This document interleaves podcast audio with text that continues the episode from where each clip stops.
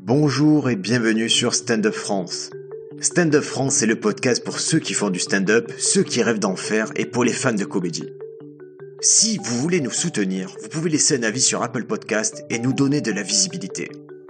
Les commentaires émis dans ce podcast n'engagent que nous. Si vous avez aimé ou que vous n'êtes pas d'accord, n'hésitez pas à venir échanger sur Instagram, at Stand France ou at Briac. Bonne écoute et profitez du stand-up. Bonjour à tous et merci d'être au rendez-vous cette semaine. On a créé le triumvirat qu'on voulait créer depuis longtemps. C'est un triumvirat Marseille, Paris, Dakar. J'accueille Reda et Avril. Bonjour Avril. Bonjour, bonjour Reda, bonjour Briac. bonjour Reda, toujours à Paris? Bonjour Briac, bonjour Alex. Moi je l'appelle Alex, je suis désolé, je me permets de l'appeler. Il n'y a pas de problème. Ah ben non. Je suis, On je suis Alex comme ça. Je, suis Janus, j'ai deux visages, donnez-moi deux noms différents, il n'y a aucun problème. Et voilà, dès que, au bout d'une minute, on est déjà sur des références un peu complexes pour notre auditeur moyen. non, non, alors, euh, c'est pas du tout complexe. Avril s'appelle à la base Alexandre euh, Avril. Et, euh, et, du coup, donc pour euh, pour gagner du temps, on l'appelle Alex tout court. Parce que Alex c'est deux syllabes, Avril c'est deux, donc du coup euh, Alex voilà c'est un gain de temps absolument extraordinaire. Ils vont être contents les auditeurs de commencer par un retour aux origines de mon nom. Je pense que c'est exactement ce qu'ils attendaient. Je connais, je connais au moins une auditrice que ça intéresse. Allez, on, on, va couper, on va couper. Allez, c'est parti. Alors les amis, euh, c'est vrai, ce qui est bizarre, c'est que vous avez un peu échangé les positions. C'est euh, Reda qui est en France et toi, Avril, qui est en Afrique. Qu'est-ce qui s'est passé? Pourquoi on t'a perdu là? Pourquoi tu nous as quittés? Euh, Pourquoi je vous ai quitté? Ben, je pense que comme énormément de de compatriotes et de collègues, j'étais dans mon petit appartement à Paris, à tourner en rond avec des journées extrêmement vides. Et euh, c'était c'était assez difficile, hein, je vais pas le cacher. C'était c'est une période compliquée. Euh, puis j'avais déjà. À ce moment-là, sur le moral, tu ah ouais, sur une, de 1 à 10, tu as quelle note de moral à ce moment-là? Je pense je pense j'étais à 4 avec euh, très peu de marge sur le 2. je saute le 3. Non, mais je chantais que je voilà, je j'étais pas j'étais j'étais pas bien. J'avais pas envie d'aller chez les parents, j'avais déjà fait ça au mois de novembre, tu vois, la situation s'éternisait. Et je me suis dit, bon, bah allez, c'est parti, on va aller euh, profiter dix jours au Maroc, parce qu'au Maroc, à ce moment-là, les restaurants étaient ouverts, il faisait 25 degrés. Donc je suis allé euh, au Maroc, j'ai retrouvé sur place l'humoriste Sylvain Fergo, qui est un grand surfeur et qui allait là-bas euh, pour surfer. Et une fois sur place, je me suis rendu compte qu'on était bien mieux là-bas et que de toute façon, rien ne m'attendait en France et quitte à n'avoir aucune responsabilité, bah autant en profiter à fond. Et donc de fil en aiguille, j'ai décalé mes billets d'avion encore et encore. Et donc euh, j'ai, bah là, j'ai fait trois mois au Maroc et ça va faire deux semaines au, Sénégal. C'est merveilleux. Moi, ce que j'ai vu de toi au Maroc, ça avait, ça donnait envie. Ça faisait petit village de pêcheurs, petit. C'est ça. J'ai mes petits, je prenais mon petit kilo de calamar à, à 5 euros le matin euh, sur la petite flash. c'était, ouais, je pense que c'était, c'est une meilleure, c'était la meilleure manière de maximiser cette période absolument affreuse. Tu sais quoi, tu sais quoi, quand j'ai vu tes stories, euh, Alex, euh, tu sais, avec ton petit, euh, on va dire le matin, ton petit poisson, ton petit café, tu sais, je me suis dit que tu es quand même à, à deux doigts de voter à gauche. j'ai hésité, j'ai hésité. Tu sais, je m'entends tellement bien avec les minorités. J'aime bien dire les minorités dans un pays où ils sont 99%, tu vois. Je trouve que c'est une belle manière de... Et toi, est-ce que tu au Sénégal, j'ai pas, j'ai pas encore fait juste la photo pour montrer que je suis ouvert d'esprit. Je l'ai pas encore faite. Voilà, il me manque environ 5 euh, amis de couleur pour ça. J'attends un peu. Mais est-ce que tu as déjà intégré, tu parles un peu Wolof, tu euh? Pas du tout. Euh, non, pas du tout. Euh, J'étais vraiment en mode vie d'expat. Hein. C'est vrai que je me suis pas tant mélangé que ça. Euh, mais mais c'est pas bien grave. Je pense que la priorité était pas de, découvrir une culture, c'était surtout de ne pas devenir fou. C'était ça mon objectif pour l'instant depuis janvier. Mais euh, ok, mais, Alexandre, moi j'ai une question à te poser. Ok, ok, la priorité n'est pas de découvrir une culture, mais est-ce que tu as découvert des choses sur toi? Euh, bah, j'ai découvert que, que j'aimais beaucoup le calamar. Je pense que c'est, enfin non, ça je le savais déjà. euh, non, non, je j'ai pas fait d'introspection. Je suis pas venu là dans une espèce de, de quête philosophique. Mais par contre, euh, ça m'a fait du bien de tout couper par rapport bah, à l'humour, aux vidéos, aux injonctions de, de contenu, de faire du contenu. Voilà, je, pense que parfois on avance aussi un peu en reculant, tu vois. Et euh, clairement, j'ai l'impression d'avoir plus avancé en arrêtant de faire ce genre de truc plutôt qu'en me forçant à faire du contenu euh, que je faisais plus pour moi que pour les autres. Écoute, c'est déjà c'est des belles paroles. Et, et, là, au niveau moral, tu t'es à 4, entre 2 et 4 quand tu es parti. Là, tu as combien? 8 8, je suis requinqué. je suis au soleil et je mange resto tous les jours, ça peut, je ne peux que me requinquer. Euh, non, mais par contre, il y a un seul truc qui m'énerve, il y a un seul truc qui m'énerve, c'est que tous les, moi, alors Reda a dit tout à l'heure, j'ai mis des stories petit déj et tout. Je pense, dans l'ensemble, j'ai essayé d'en mettre quand même le moins possible, parce que quand j'étais à, à, Paris, je pense que les gens qui mettaient des stories au soleil, ça me mettait vraiment, ça me foutait le bourdon. Donc essayé de pas abuser non plus de ça. J'en ai mis de temps en temps quand j'aimais, je voulais vraiment montrer des trucs dont, voilà, j'étais content de partager. Mais euh, non, dans l'ensemble, j'ai essayé de voilà de rester un petit peu de de mon côté. Et euh, ce qui m'énerve, c'est que tous les jours, du coup, j'ai plein d'amis qui m'écrivent en me disant ah si tu savais la chance que t'as. Et ce qui me saoule un peu, c'est que je pense que la vraie chance serait quand même la, vie normale, quoi, continuer le boulot. c'est bien d'être au soleil, mais c'est quand même chiant de pas faire ce qu'on aime, quoi. Donc euh, voilà, je pense que je suis infiniment mieux que tous les gens à Paris en ce moment mais à choisir, je préfère quand même un pari normal à, cet expatriement anormal. Mais écoute, moi, quand je te voyais au Maroc, ça me faisait vraiment envie. J'avais l'impression que tu voyais un Maroc que, que, moi je connaissais pas. Et tu vois, ça m'a, j'ai pas eu ce côté que ça me rendait malheureux. J'ai juste eu le côté de dire, tard, quand je pourrais y aller, je, je rejoindrais volontiers. Ouais, mais je pense qu'il y a les deux types de personnes. J'ai fait un petit sondage justement pour savoir, ça m'intéressait. Et c'était intéressant. Il y a à peu près les deux tiers de personnes qui sont contents de s'évader en voyant d'autres images. Et il y a un autre tiers qui le vit très mal. Et je sais que je faisais partie de cela en janvier, donc je, je les critique pas du tout. Hein. Hmm. C'est terrible. Hein Moi, je pense qu'il faut un moment, quand tu sens que quelque chose te fait du mal, il faut plus le faire. Tu sens que Instagram, les stories, quand tu le regardes, ça te rend malheureux, il faut pas le faire. Et là, je connais des gens qui sont malheureux rien qu'en regardant les stories de mode, parce qu'ils se sentent complexés, ils se sentent euh, rabaissés, je sais pas. C'est dur d'arrêter, hein. C'est pas une drogue pour rien, ce genre de truc. Hein. Mais, mais ouais, clairement, moi, je connais plusieurs amis qui ont arrêté les réseaux sociaux depuis un ou deux mois et qui me disent qu'ils voient une vraie corrélation avec le fait d'aller mieux. Mais vraiment. Ah ouais? Est-ce que tu es au courant de la, de la bonne résolution de Reda? Il arrête la scène? Mieux que ça, mieux que ça. Je vois pas ce qu'il pourrait y avoir de mieux. Qu'est-ce que c'est? Il arrête d'utiliser le téléphone quand il va aux toilettes. Tu faisais partie de ces gens qui utilisaient le téléphone aux toilettes? Je vais même, même vous dire, je, je, fais partie de ces gens qui vont aux toilettes et tu sais que j'ai j'ai euh, j'ai une phobie aussi c'est que j'ai peur qu'un jour je partage un contenu sur les réseaux sociaux et quelqu'un me regarde quand il est aux toilettes. Mais tu étais au courant que 80% des gens qui regardent tes vidéos le font aux toilettes, Reda ou? Ça les aide. Reda laxatif bah, qui Écoute, euh, moi je consomme beaucoup de vidéos quand, quand je suis sur le trône et, et, et mais vraiment je, je regarde. En fait, généralement, quand je tombe sur un truc intéressant, bah, je me pose, je termine et je continue plus tard. Et quand c'est juste un truc pour passer le temps, je continue à le regarder. Et du coup, bah, j'ai cette phobie que les gens continuent à me regarder quand, quand ils sont aux toilettes. Et, je rêve un jour d'être ce gars-là qui pousse les gens à mettre pause, de continuer et sortir des toilettes pour regarder la vidéo.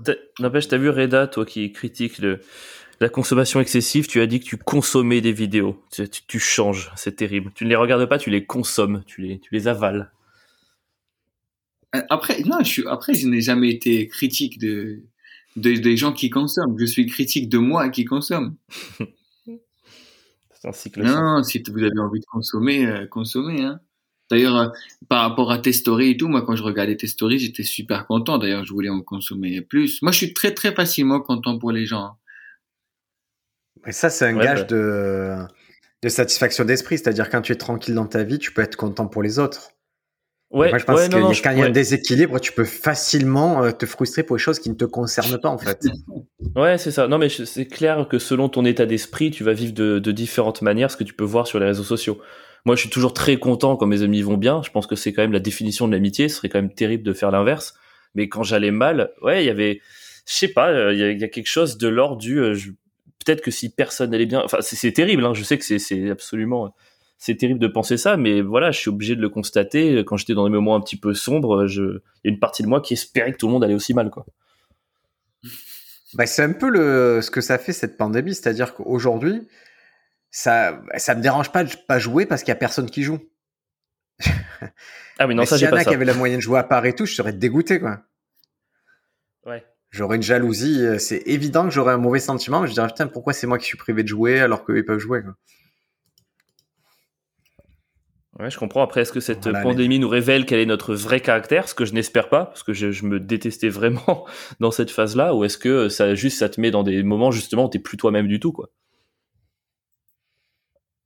Écoute, En tout cas, ça nous met face à nos choix et comme disait Dave Chappelle, ça nous, ça nous confronte à, nos choix et à nos échecs en fait la pandémie, puisque c'est un moment où on a le temps de penser, de se dire ok, tout ce qu'on a fait jusqu'à présent, on a le temps d'y penser, de dire ben, on en est là à cause de ça ou grâce à ça. Et donc on a vraiment un peu plus de temps pour l'introspection. Et justement, c'est un peu le, le sujet du podcast que je voulais aborder avec vous. Parce que vous avez eu cette relation, où toi, Avril, tu étais la première partie de Reda. Et je sais que vous avez deux façons très différentes d'aborder la scène et, et vous avez sûrement traversé à, des moments différents des problématiques de confiance en vous. Donc j'aimerais qu'on parle de ça parce que je sais que nos auditeurs qui commencent, ou les auditeurs qui, ça fait, même ça fait un an ou deux qu'ils font, ils ont, ils sont pas beaucoup montés sur scène au final. Et ils veulent, il y a toujours cette problématique de la peur, de, de l'appréhension et j'aimerais qu'ensemble on en parle et qu'on dise, ben, nous comment ça a évolué, les petites astuces qu'on a pu avoir et comment, où on en est aujourd'hui. Alors moi j'ai une astuce. Si tu veux pas avoir peur, Ouais. prends Alexandre Avril en première partie. Ah. Bon, allez, stop, Le mec, stop il la lèche et dis-nous, euh, et dis-nous. Le mec, il a tellement peur en fait que tu oublies ta peur à toi. Tu te dis finalement moi à côté ça va. Parce que, que lors des premières parties, à avril, tu étais stressé. euh, Moi, je sais pas lors des premières parties, je suis absolument toujours terrorisé quand je monte sur scène. C'est. Mais voilà, en plus, première partie, ça rajoute un petit truc, t'as pas envie de, de mal lancer l'autre. En plus, euh, les premières parties de Reda, je les faisais ou au Marais ou à la Nouvelle Scène, qui sont deux salles que j'aime énormément. Donc en plus, il y avait un désir Ouais. d'être bon dans ces moments-là. Donc euh, non, mais moi de façon, je suis terrorisé tout le temps. Mais Reda, c'est c'est extraordinaire de voir Reda en coulisses avant un spectacle. Reda, je pense qu'il pourrait euh, faire une recette de cuisine, appeler sa tante euh, une minute avant de monter sur scène. C'est un truc, c'est extraordinaire. Est-ce que c'est pas normal, justement, cet état-là? Bon, je sais pas si anormal et anormal. En tout cas, lui, il a une manière de vivre la scène. Enfin, c'est à toi d'en parler, Reda. hein. Vas-y, je te laisse. Non, mais je pense que il- après, peut-être que c'est, enfin, c'est sûr que j'ai peur, mais c'est, c'est, enfin, après, peut-être moi j'ai un peu une, une manière un peu bizarre d'exprimer me- mon stress. En fait, euh, ouais, quand je stresse, genre j'ai une manière de l'exprimer où je suis très très détendu. Mais tu aurais peur de quoi Alors, avant de monter sur scène, c'est quoi les différentes peurs que l'on peut avoir? Parce qu'Avril, il a dit la peur des enjeux, puisque c'est un endroit, deux endroits qu'il aime bien, et donc euh, il a dit Non, aussi la là, peur aussi ouais. de l'enjeu de, de ouvrir pour toi. Ouais, enfin, après ça c'est minime, hein, c'est le petit truc en plus. La peur principale, bah c'est voilà, simplement de d'être à la hauteur déjà de ce qu'on attend de nous-mêmes, c'est de voilà, il y a tout. En fait, c'est c'est combattre sa son sentiment d'illégitimité, c'est surtout ça quoi. Moi, avant de monter sur scène, je me passe une demi-heure à, à me répéter dans la tête, euh, c'est bon, t'as le droit d'être là, t'as le droit d'être là. Allez, tu- c'est con, hein, c'est débile, mais ouais, il y a forcément un travail mental à faire quoi. Il y a un travail physique et mental. Moi, je suis obligé, je peux pas monter sur scène comme ça, c'est impossible. Est-ce que cette peur, toi, Reda, tu l'as déjà, euh, t'as déjà traversé la peur d'être légitime ou pas? Mais ça, c'est tous les jours. Enfin, je veux dire, jusqu'à aujourd'hui, il y a cette peur-là. Après, euh, après, c'est pas forcément quelque chose que j'y pense, au- auquel j'y pense, parce que c'est pas vraiment une peur, c'est plus un doute qu'une peur, pour se dire est-ce que je suis, je suis légitime ou pas. Mais en fait, euh, moi vraiment le truc qui me fait le plus peur quand je monte sur scène, c'est vraiment j'ai peur de ne pas prendre du plaisir, parce qu'en fait, euh, tu sais le problème, des fois, c'est quand tu, tu montes sur scène et les gens, ils ont payé. Euh, si, si, en fait, parce que le public, il doit sentir une certaine connivence avec toi, mais je considère que nous aussi, on doit la sentir. Au bout de 5 minutes, tu sens pas qu'il s'est passé le truc avec le public, tu dois te les taper 55 minutes.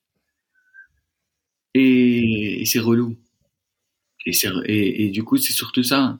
Et, en fait, généralement, cette peur, elle part vraiment au bout de 30 secondes. Parce que On est d'accord que sur les 30 premières secondes, tu peux le savoir quasiment, ça, qu'il y a quelque chose qui ça se passe très très vite à connexion.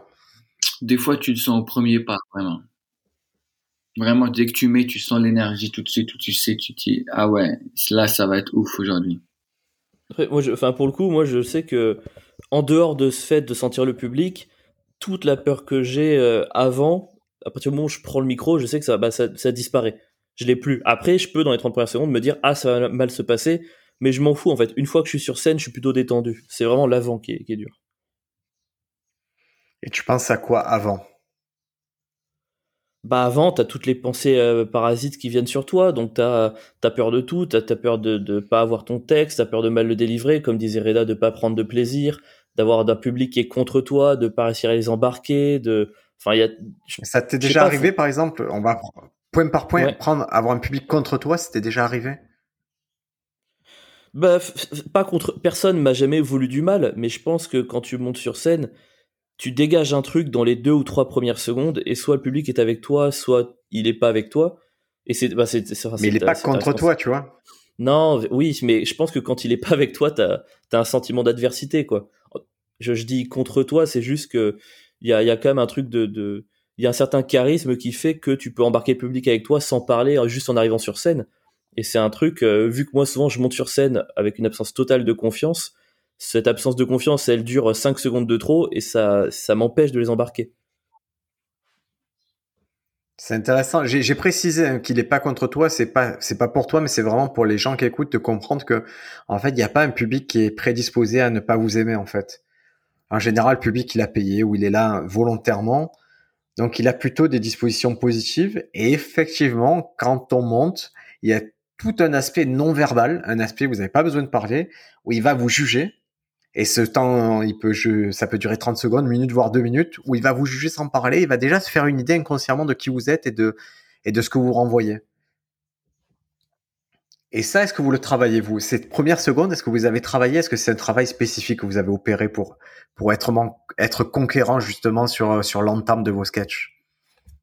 Bah, moi, personnellement, c'est quelque chose que, je fais très souvent. Moi, je parle pas tout de suite quand je monte sur scène. Parce que pour moi, c'est important de laisser un moment de silence. Bah, déjà pour imposer cette présence et, et comment dire, c'est, c'est pas défier le public parce que comme tu as dit, il est pas contre toi, mais, mais je pense qu'il est très important de, d'avoir, de ne pas avoir peur du silence. Et du coup, donc en gros, si tu le crées au début c'est toi qui le brise, brise dès le début, bah en fait, c'est comme si tu as le contrôle sur le silence dès le début et limite tu donnes l'information au public d'une manière inconsciente et indirecte comme quoi les gars, j'ai le contrôle sur le silence. Ça veut dire j'en crée quand je veux et je le brise quand je veux. Et ça, ça te permet de vraiment de créer une dynamique dès le début. Ouais, exactement. Je, pense- je pense que Red a raison, ce silence-là, il est, il est relativement indispensable. Je me rappelle, c'était, c'était monsieur Louis Chappé qui m'avait conseillé ça avant une date au, au café Oscar. Il m'avait dit, euh, juste la première seconde, juste tu parles pas, tu prends une grande respiration, et au moins ça montre aux gens que t'es, ouais, que en contrôle. C'est vrai que je l'avais fait et ça avait mieux marché. Euh, Tierno aussi me dit tout le temps ça. Après, euh, moi je vois, je suis, quelqu'un qui est pas, pas forcément beaucoup d'intuition dans ces moments-là, donc je fais beaucoup de tests. Et moi je suis un, gros testeur. Donc ça m'arrivait énormément de fois de me dire bah aujourd'hui j'arrive sur scène euh, énervé, en colère, calme, en regardant le public, pas en le regardant. Tu vois, j'ai testé je pense des dizaines de trucs différents pour essayer de voilà d'essayer de voir dans quelle ambiance j'arrivais le plus à convaincre les gens avec le langage corporel quoi. Alors moi, de mon côté, quand je le, le message que j'essaie de faire passer quand je monte sur scène, c'est plus ou moins plus vite vous allez vous taire, plus vite je vais faire ma meilleure blague. Et tu vois, Oh, c'est pour ça que je monte sur scène et oui, c'est-à-dire que vraiment je monte sur scène et c'est merci, merci, merci, mais genre arrêtez, calmez-vous parce que ça va commencer et je sais exactement ce qui va se passer. Mais là, tout ce que vous faites, ça m'empêche de, de commencer. En tout cas, c'est ce que moi je me positionne dans ma tête. Je sais pas comment c'est interprété, mais c'est c'est ça qui me donne la force de monter, d'être entre guillemets conquérant, d'aller et me dire je vais triompher sur ce public-là. C'est d'arriver dire ok merci merci merci, mais je je sais ce qui va se passer, ça va bien se passer. C'est important ce que tu dis Briac par rapport à, à, cette notion de conquête, parce que voilà on, on est des gens pas du tout connus, donc en gros on est encore dans la position où, où tu dois conquérir le public euh, mm-hmm. alors qu'il est déjà là. On part de zéro ou de moins un, hein, tu vois. On part, Alors que tu vois, quand t'es connu, bah tu montes sur scène devant un public qui est déjà conquis. Et euh, et, et, et, ça c'est euh, c'est le truc le, le, le, plus difficile en tout cas à notre niveau. Et je pense aussi c'est le truc où tu prends le plus de plaisir. Tu vois, genre quand on on voit plein d'humoristes, on va dire, qui, qui, qui, qui, sont maintenant connus, en fait, ils, ils disent souvent que, bah, en fait, que bah, ça leur manque un peu cette période où, où il fallait conquérir le public et qu'on le veuille ou non, on est des humains, quoi. Il y a un certain plaisir à la conquête, il y a un certain plaisir quand t'es pas du tout connu, tu arrives à retourner une salle. Tu sais, je, je sais pas, quand tu fais la première partie de quelqu'un, personne ne s'attend à ce que tu viennes et tu fais une applause, bah, tu te dis, fallait le faire, quoi. Mm. Et, je pense que c'est, c'est, c'est ce qui est difficile, en tout cas, dans notre métier et ce qui est hyper plaisant quand on arrive à le faire. Ouais, je, sais pas si les gens se rendent compte vraiment de l'importance des, des 10-15 premières secondes. J'ai l'impression que y a, on a souvent des phases où on se dit, OK, tout est dans le texte, tout est dans le texte, je vais réécrire ma vanne et tout. Mais je vois la, la différence, comment passe la même vanne après 15 bonnes premières secondes et après 15 mauvaises, ça va du, ça peut aller du bide à l'applause, quoi juste cette manière dont tu dis au public en montant sur scène, ben, faites-moi confiance. Après, derrière, la réception, ça va être de l'ordre du x10. C'est, c'est assez impressionnant d'ailleurs, de, quand tu réussis ces 15 premières secondes, l'impact que ça a sur les 6 minutes d'après. Alors, je pense que vous avez déjà vécu que ça. ça met, ça met, ça met la, la, hauteur de ta performance. Par quoi elle commence? Si tu la commences à la sixième marche, c'est une chose. Si tu la, si tu arrives pas à la faire monter les deux premières marches, eh ben, tout le reste va subir ça et ne pourra pas s'élever. Et c'est pour ça que moi, quand je dois expliquer le stand-up, je passe beaucoup de temps sur l'opener, sur l'ouverture, parce que j'essaie d'expliquer aux gens que comme, comme la première blague qu'ils vont faire, c'est pas qu'une blague. C'est la porte d'entrée de tout leur univers. Donc, tant pis si on passe trois, quatre mois à trouver cette porte d'entrée.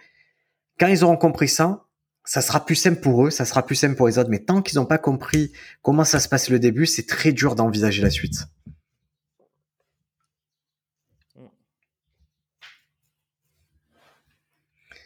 Vous, votre opener, c'est quoi actuellement? C'est quoi les premières phrases que vous dites quand vous rentrez sur scène? Freda? Moi, en ce moment, le premier truc que je dis sur scène, c'était surtout depuis le, le Covid.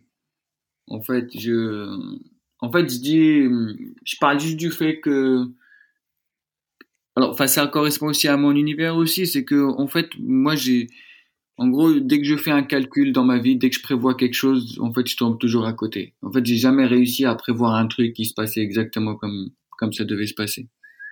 Et du coup, donc, je fais une vanne dessus, je raconte deux, trois anecdotes et, et du coup, donc, ça installe déjà le, le truc et, euh, et, surtout que, euh, je suis aussi à l'aise avec cette ouverture parce que c'est quelque chose de, de vrai et surtout que, mais vraiment c'est quelque chose qui est venu durant le confinement où je me suis rendu compte que, en fait, j'ai jamais euh, réussi à avoir exactement un truc que j'ai prévu. Et du coup, donc, je suis déjà sincère, je mets le public dans la confidence et j'ai deux trois bonnes blagues sur ça et, et du coup, donc ça ouvre parfaitement le set pour moi. Mais ça a quelle fonction pour toi Cette introduction, elle, est censée être utile à quoi? En fait, euh, c'est vraiment à poser un, poser un contexte, mais vraiment dans tous les sens du terme. En gros, poser le, contexte de, tu dis aux gens pourquoi ils sont là, euh, qui es-tu, euh, quel est ton type de blague, quelle est ta mécanique, comment tu vois les choses, quelle est ta philosophie de vie. C'est vrai que c'est peut-être un peu réducteur de le faire en quelques phrases, mais c'est très important. En fait, c'est t'arrives et tu dis aux gens, ok, vous êtes venus pour rire, voilà comment je vais le faire. Et tu donnes les codes en fait de ce qui va se passer. Pour moi, ouais, c'est ça. Tu donnes vraiment des codes de comment il va se passer et limite tu donnes des, des informations surtout sur tes mots, sur ton phrasé, sur ta philosophie de vie, peut-être ton intelligence émotionnelle, de comment tu vis les choses. On va voir si tu es plus euh, quel est ton positionnement dans la société? Est-ce que tu es beaucoup plus un petit filou, un petit malin? Est-ce que tu es plus une victime? Est-ce que tu es plus résilient? Est-ce que tu es plus un mec dur? Euh, et, tout ça doit être dit très rapidement pour que, en fait, parce que le plus important, c'est que les gens ils aient de l'empathie pour toi. Et pour qu'ils aient juste cette empathie, ben, ben, il faut que tu sois vrai et marrant à la fois. Et faut trouver vraiment le, bon dosage pour être, ben voilà, pour être juste toi, mais en mode marrant. Et euh, mais c'est ça qui est, qui est important. Je pense que c'est les mots empathie parce que dans le il l'a dit, Alex, avant, la confiance, je pense que dans nos métiers, pour que tu fasses rire les gens, il faut beaucoup de confiance et beaucoup d'empathie. Toi, Avril, c'est quoi ton opener actuellement? Sur un plateau classique, on va dire.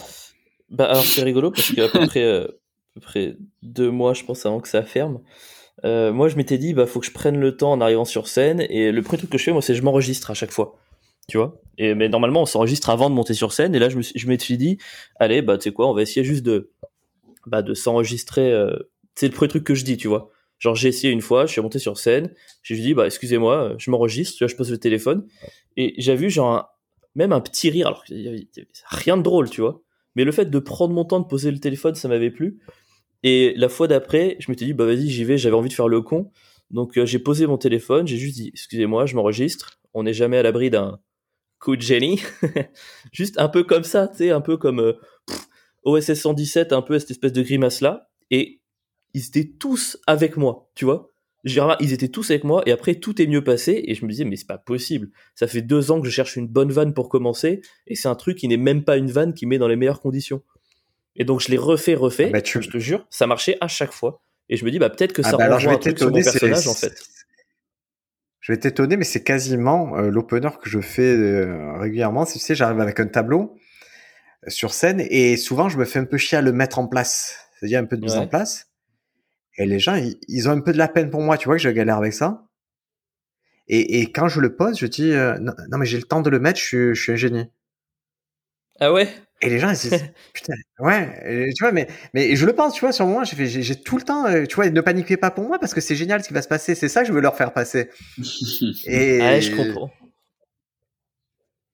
Et, c'est, tu vois, pareil, je l'ai trouvé dans l'adversité. C'est-à-dire qu'au début, ben, j'étais vraiment en galère. Je me suis dit, bon, ben, il faut l'assumer que c'est, c'est un peu branlant ce que tu fais de temps en temps, que tu vas avoir du, assume-le, prends le temps de bien le poser parce que si tu paniques, c'est bon, tu vas les mettre dans ton état de panique, ils vont avoir de la peine pour toi, alors que c'est pas ça l'image. Tout le sketch ne repose pas sur ça. Le sketch, il repose sur le fait que les blagues sont cons, mais qu'elles sont très drôles.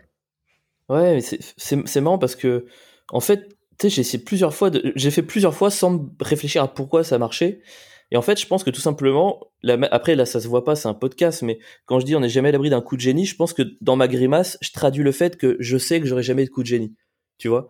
Et je pense que quelque part, en fait, malgré moi, j'ai un peu expliqué mon personnage via cette phrase parce que ça montre que euh, je peux faire le con, mais j'y crois pas, je, crois pas du tout dans ce que je peux faire. Et quelque part, c'est un peu mon perso sur scène. Et c'est marrant de se dire qu'en fait, ce qui m'aide le mieux dans mes openers, c'est pas une blague, c'est vraiment un truc qui dit, voilà les gars, euh, ça c'est moi. En fait, c'est ouais, c'est l'authenticité quoi. C'est l'authenticité qui me permet d'embarquer les gens. Ben, Gad Elmaleh, il avait cette phrase, euh, avait pu en parler, il disait au début, il faut faire le mesquin. Je sais pas si vous voyez ce que c'est. Pas trop. Oui, la victime un peu. Ah, dans ce sens-là. Nous, on l'utilise beaucoup. Hein. Ouais, on l'utilise beaucoup à Marseille. Tu vois, il faut faire un peu le le le le, pauvre, le, le mec, euh, ouais, la victime, le mec. Il faut dès les débuts, tu donnes au public une façon de, de te percevoir comme quelqu'un qui est à leur niveau, voire plus bas. Et c'est ça, je pense, qui est, tu vois, vraiment, c'était sa technique. Faire le ah masque au bah, début, tu t'acceptes. Parce que c'est facile de créer de l'empathie en faisant ça. Après, est-ce qu'il venait pas aussi au tout début, il venait pas au tout début d'une vague humoristique de victimisation, quoi. Enfin, je sais pas, j'ai l'impression que, moi, franchement, sur scène, j'en ai, j'en ai trop marre. Des victimes, ça me saoule. J'en peux plus de voir ça. Mais euh, je sais quoi, que. tu as des victimes sur scène? Bah, c'est un peu l'humour, euh, je suis fragile, euh, voilà, c'est un truc, ça me, ça me j'ai l'impression que c'est passé, tu vois, genre euh, que c'est fini, la mode est terminée, ouais, c'est un truc. Après, ça me saoule en tant que spectateur, mais euh, je sais pas. Mais, justement, je pense que les gens rient beaucoup à ça, comme je dis, parce que il, s'est dit, on est vraiment à la limite de la pitié, tu vois. Ouais, mais quand Gad, quand Gad, pardon, excuse-moi.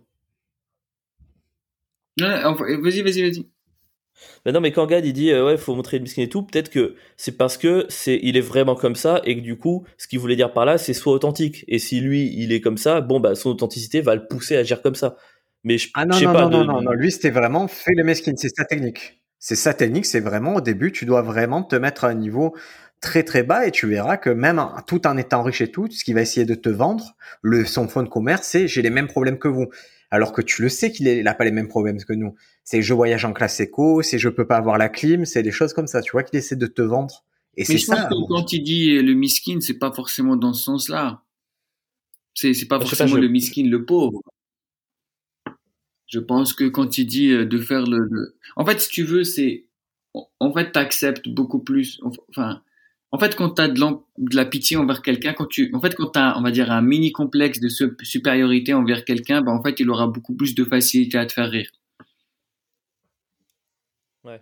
Clairement, si- c'est la position du clown. Le clown, il est jamais au-dessus de toi. Bah, en fait. ouais. Et du coup, donc le truc c'est que donc en gros, si tu veux être sûr que les gens, bah en fait, euh, bah, vont rire en fait à ce que tu vas faire, limite toi-même tu dois essayer de créer chez les gens ce petit complexe de supériorité, mais envers toi, mais on va dire en gros assez pour rire, mais genre pas trop pour être, on va dire dans la pitié et, et dans les larmes, tu vois? Et Ouais, je est-ce pense que c'est est- vraiment cette Est-ce que tout ça est pas déjà inclus dans la notion d'authenticité? Tu vois, si t'es authentique, t'es toi et t'es un être humain, et donc forcément, il y aura cette espèce d'empathie de, de, de semblable à semblable, quoi. Enfin, je sais pas, est-ce que de- je pense que l'authenticité devant- est pas- ouais. devant un public de- devant un public déjà que tu as réussi déjà à conquérir qui te connaît déjà mais quand tu montes devant un public que tu connais pas euh, malheureusement tu peux pas tu, tu, tu, tu peux pas monter directement avec on va dire ton authenticité on va dire si euh, si t'es un mec on va dire qui est connu pour euh, je sais pas faire euh, faire des blagues on va dire très cyniques si les gens ne te connaissent pas bah en fait ça peut mal passer Ouais, mais Alors après, il y a toujours. Pardon, en fait, il y a un décalage dans le son du micro, donc je, je te, je suis désolé, je te donne l'impression de te couper tout le temps. C'est parce que chaque fois, j'ai, j'ai pas Il le y a début. aucun souci. je suis désolé, Reda. Je commence à parler, et puis ta, ta phrase commence une seconde après, je fais merde, putain, il y a le décalage. ça a changé t'as pris la confiance là depuis que t'es au Sénégal hein Ouais, maintenant, je coupe la parole, je suis comme ça. Je vois ça, ouais. vas-y, vas-y, je t'écoute. Non, mais il y a- on, on fait souvent la différence rire de et rire avec, tu vois. Et je sais pas, je trouve que, après, évidemment, enfin, je, je, suis personne pour remettre en question ce que dit Gad, mais c'est juste que quand tu te mets dans cette position, entre guillemets, comme vous dites, miskin, est-ce que t'enclenches pas un peu ce processus de rire de, tu vois, au lieu d'aller essayer de gratter le rire avec? Je sais pas. Mais justement, euh, il là le risque. Donc, en gros, il faut faire assez de miskin pour garder, faire que du rire avec et ne pas rentrer dans la frontière, ne pas dépasser la frontière du, du, du, du rire d'eux. Tu vois ce que je veux dire? Ouais. Après, ce n'est qu'un avis. Gad, il a, il a qu'un avis. C'est, c'est une des consignes. Moi, je sais, il y a sept ans, il avait donné ça comme consigne. Moi, ça fait partie du, du panel d'outils qu'on peut utiliser, mais c'est pas obligatoire. hein. Oui, oui, on est juste en train d'analyser un peu ce qu'a dit Gad euh, pour essayer de comprendre quelle est son intention derrière ce conseil. Ah, Moi, l'intention, je pense vraiment de base, c'est comment je fais pour me mettre au niveau de la salle. Et se mettre au niveau de la salle en, en étant un peu plus bas, c'est toujours une façon euh, facile de, de les accrocher. C'est plus facile que par exemple Farid qui, qui essaie de passer en force certaines choses. C'est c'est no- c'est notre style, ça marche aussi, mais c'est c'est plus dur. Ouais, en gros, est-ce que la solution, c'est pas juste forcer le trait, soit je suis votre inférieur, soit je suis tellement au-dessus de vous, quoi. Parce que c'est pas aller vers l'un ou vers l'autre. Mais je pense que même quand tu, tu forces le trait de je suis au-dessus de vous, je pense que tu, les, tu peux avoir l'empathie des gens. Tu vois, les gens, ils peuvent se dire, ah, le pauvre. Il y croit. Et, et ça peut être très drôle aussi, tu vois. Mais on en revient au côté authentique, c'est-à-dire dès le moment où tu es conscient de qui tu es, des moments et de ce que tu renvoies, et si tu laisses les gens en fait le temps de se faire une image, de dire ok, on est d'accord sur ce qu'ils renvoient et sur ce qu'ils pensent être, je pense que ça peut marcher quoi que tu fasses. Ah oui, Ouais, est-ce qu'il y a, c'est- il y a c'est pas un truc de l'ordre du. Pardon. Encore une fois, je suis désolé. Non. Il y a aucun souci, on sait, prenons, euh, même les auditeurs le savent, vous savez qu'on s'est un peu plus coupé que d'habitude dans ce podcast, c'est pas très grave, on laisse, c'est Avril qui a la priorité, on l'a défini comme ça. non, c'est moi qui coupe la parole, je suis désolé. Vas-y, Reda, vas-y. C'est pas grave, on sait que tu es poli en temps normal. Vas-y Avril. Non, je suis, je suis pas poli, je suis un méchant garçon. Euh, non, mais je disais, est-ce qu'il n'y a pas un truc de l'ordre du, un peu comme dans les, les relations amoureuses, c'est-à-dire que bah, je pense que vous avez déjà sûrement remarqué ça, une différence quand t'es bien dans ta peau et quand t'es mal dans ta peau, tu passes de, enfin, j'allais dire de Quasimodo à James Bond, n'exagérons rien, mais il y a quelque chose un peu cet ordre-là. Je pense c'est un petit peu pareil sur scène. Je pense que c'est pour ça que tu as un travail peut-être à faire avec, euh, avec toi-même en dehors de la scène pour avoir cette confiance et cette, cette euh, je sais pas, cette acceptation de soi qui fait que les gens vont le ressentir et être avec toi, quoi. Mais c'est dur, c'est trop dur, parce qu'on fait un métier qui fait qu'on n'a jamais confiance, et pourtant, faut faire croire qu'on a confiance en nous. C'est quand même compliqué. Pour pousser ta métaphore au bout, on va, on va la pousser, c'est que quand, on va dire quand tu es en couple et que tu es heureux en couple, tu dégages quelque chose d'assez serein qui peut être séduisant, en fait. Parce que tu es toi-même et tu es vraiment, voilà, tu t'exprimes à ton maximum. Alors que quand tu es seul et que tu as un chien et que tu veux vraiment une nana, tu es un peu au désespoir et, et c'est plus dur euh, d'être en mode séduction, de mais présenter la meilleure partie de toi parce que tu vas choisir ce que tu présentes. Alors que quand tu es en couple, tu as plus rien à, en gros, tu présentes que ce qui te fait vivre. Et je crois que c'est vrai, artistiquement, c'est pareil. C'est-à-dire quand tu es à peu près sûr de ce que tu fais, tu es bien, tu vas donner le meilleur. Alors que quand tu te cherches encore, que tu n'as pas la confiance, tu vas faire des choix qui sont un peu hasardeux, tu vas avoir du doute et ce doute-là, il va infuser sur le reste de ta comédie et de ton attitude. Ouais, c'est vrai. T'es jamais, jamais aussi séduisant que quand tu cherches pas à séduire. Et je pense que sur scène, le public, il le sent quand on arrive en mode, eh, euh, je vais vous plaire, je vais vous faire rire. À partir du moment où t'es dans cette attitude-là, je pense qu'il le ressent et ça peut pas marcher. Alors que si t'en, t'en bats les couilles dans le sens, t'es là, tu veux faire tes vannes, tu, tu vois, t'as rien à prouver en fait. Je pense qu'ils sentent quand quelqu'un a rien à prouver et ça les aide à, à rire quoi moi, en tant que public averti, quelqu'un qui consomme beaucoup, beaucoup de stand-up, je me suis aperçu que le trait de caractère qui me faisait énormément rire, c'était les gens qui faisaient des blagues, mais qui avaient, où j'avais l'impression qu'ils avaient, n'avaient rien à faire que je sois là ou que je ne sois pas là, ou en tout cas qu'ils étaient sûrs de leurs effets. Ça va être Flight of the Concorde, ça va être les mecs comme euh, Bob Burnham, les gens comme ça qui, qui racontent une histoire, qui ont des effets comiques, mais qui, en gros, ils, ils attendent pas après moi que je ris, ils ont pas besoin de ma validation, ils sont entièrement confiance dans leur univers et dans leur bizarrerie. Et ce décalage-là, il m'a toujours fait rire. Ouais, ouais. La clé, elle est dans cette recherche de validation. Je pense que tu as raison. Quand tu cherches pas à être validé, euh, forcément, ils le sentent. Tu déroules, tu fais ton truc et tu, et tu renvoies quelque chose de complet. C'est-à-dire, tu renvoies un univers, une confiance et, et dès le moment où tu te dis plus, bon, bah, ok, il faut que ça arrive toutes les cinq minutes, c'est là où ça se passe bien, en fait. Monsieur Sediki. Toi, Reda, tu le conceptualises comment ça? Ben, En fait, ça rejoint l'exemple euh, de la séduction et, et, et le fait d'être en couple euh, dont a parlé Alexandre. Tu sais que quand, par exemple, tu es en séduction, ben, en fait, si tu, tu montres, euh, si à aucun moment tu montres que tu es intéressé, ben, en fait, ben, tu as beaucoup plus de chances de séduire l'autre. Et en fait, avec le public, c'est exactement pareil. En fait, si le public sent que tu attends les rires, bah, en fait, il va pas rire. Et d'ailleurs, tu le remarques parfaitement, en tout cas pour ceux qui nous écoutent, qui ont déjà une petite expérience dans la scène. Bah, en fait, les impros, quand tu fais de l'impro, les gens rigolent plus parce que tu ne sais pas quand est-ce qu'ils vont rire. Et c'est pour ça que c'est facile de, de faire rire avec de l'impro. Et du coup, donc, je pense que c'est important de faire un travail sur soi pour euh, limite se détacher de, de, ces effets, ne, ne, pas les attendre, les laisser venir. Et pour ceux qui se demandent, vous savez, il y a cette notion de rupture. Qu'est-ce qu'il y a, La notion de rupture, c'est quand euh, vous laissez les gens rire, il n'y a pas de souci. La notion de rupture, c'est quand vous laissez les gens rire à vos blagues, quand vous faites une pause. Et euh, on se demande souvent quand c'est qu'il faut faire une pause. Et il y a deux moments clés où il faut faire des pauses. C'est quand pour laisser les gens rire à votre blague. Et si ils continuent de rire, il faut pas reparler dessus. Ouais, bah alors justement, alors, en fait, j'ai commencé à rire avant que tu parles de, tu évoques ce dernier point parce que je pensais à un truc et je, ce qui me faisait rire, je pense, va parfaitement dans ce que tu dis. Il y a un truc moi qui me fait, qui, qui à la fois m'énerve énormément et du coup me fait trop marrer quand ça marche pas. C'est qu'il y a un tic qui est très présent, je trouve, dans le stand-up où c'est, tu sais que ton, ton effet comique, il a un moment de la phrase, et t'as prévu de continuer avec deux, trois mots, et puis après de t'arrêter, genre, euh, tu sais, genre en mode, ah, je suis surpris, vous riez à ça. Tu vois, par exemple, je sais pas, moi, imagine ta vanne, c'est, là, j'ai tiré le rideau. Tu vois, il y a plein de gens qui vont faire, et là, j'ai tiré le rideau, et donc, je, tu sais, ils s'arrêtent un peu comme ça. Tu sais, c'est une manière un petit peu, ah, genre, de simuler. Ah, je vois partout. C'est une manière un peu de simuler le fait que, bah, ah, je m'attendais pas à ce que vous riez, et en fait, je suis rappelé d'un moment, j'ai vu une personne qui est tellement habituée à ça, qu'elle le faisait même quand ça riait pas du tout. Et en fait, c'est juste trop drôle. Le mec était là. Pardon, je me fais rire tout seul. Ça, c'est moi sur scène. Et que t'es là, genre, ouais, là, du coup, je suis allé, j'ai ouvert la porte et, euh, et en fait, quand il n'y a pas de rire, c'est juste horrible, quoi.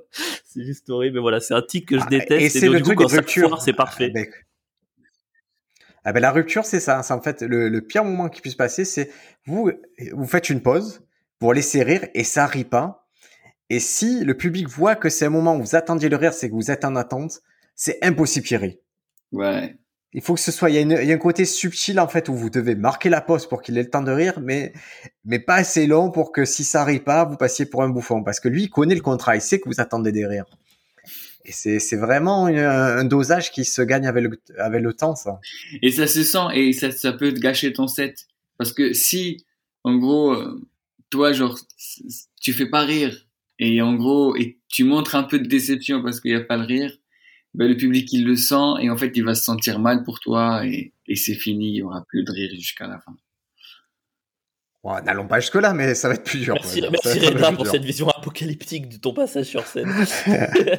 bon les amis, si vous arrivez, vous dites pas bonjour, vous aurez aucun rire pendant 15 ans. Voilà, ok, bon, super. Alors vraiment, il y a un truc que je, je, veux que tout le monde se rassure si vous commencez, si vous avez moins de 3 ans de scène ou quoi. C'est qu'en fait tout ça, tout ce qu'on dit là, en fait, avec le temps, ça va s'améliorer. En fait, tout ça, vous allez le minorer, vous allez comprendre les mécanismes, vous allez avoir des astuces, une façon de faire qui fait que tous ces aspects-là, vous allez les réduire au fur et à mesure et vous allez avoir les armes pour les adresser.